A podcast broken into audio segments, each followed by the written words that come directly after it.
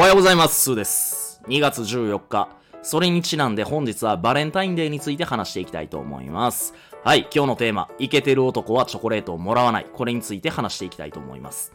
もう一回言いますね。イケてる男はチョコレートをもらわない。これについて話していきたいと思います。はい。皆さん一般的にバレンタインデーっていうと、女の子が好きな男の子に対してチョコレートを渡す。そんな一日だと認識されてると思います。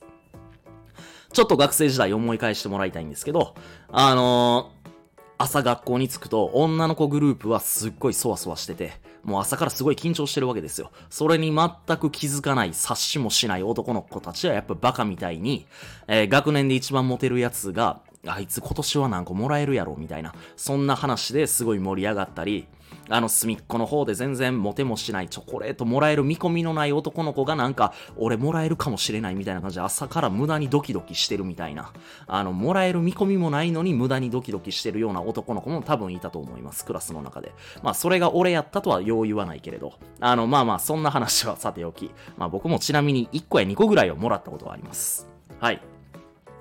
まあまあ、これは学生時代すごい盛り上がった話で結構いい思い出だなっていう風に僕の中では思ってるんですけど、大人はそうじゃありません。はい。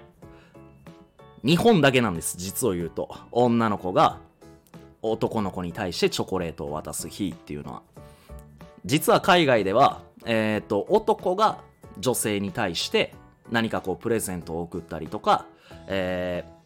ー、する一日です。まあ恋人だけじゃなくて、例えば、まあ、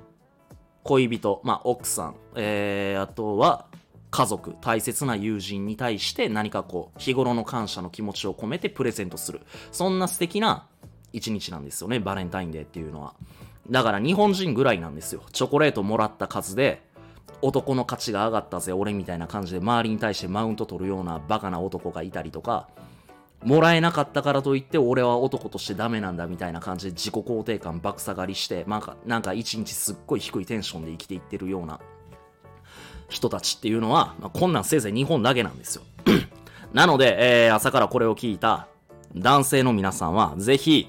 えー、もらうことばっかり考えるんじゃなくて、もし日頃感謝している身近な人、特に女性がいるのであれば、自分から何かこうサプライズで、えー、プレゼントしてみてはいかがでしょうか。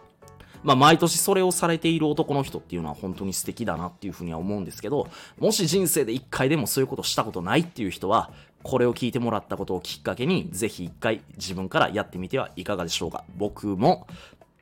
頑張ってやってみたいと思います。なので、えー、皆さん素敵なバレンタインデーをお過ごしください。それでは一日元気よく、いってらっしゃい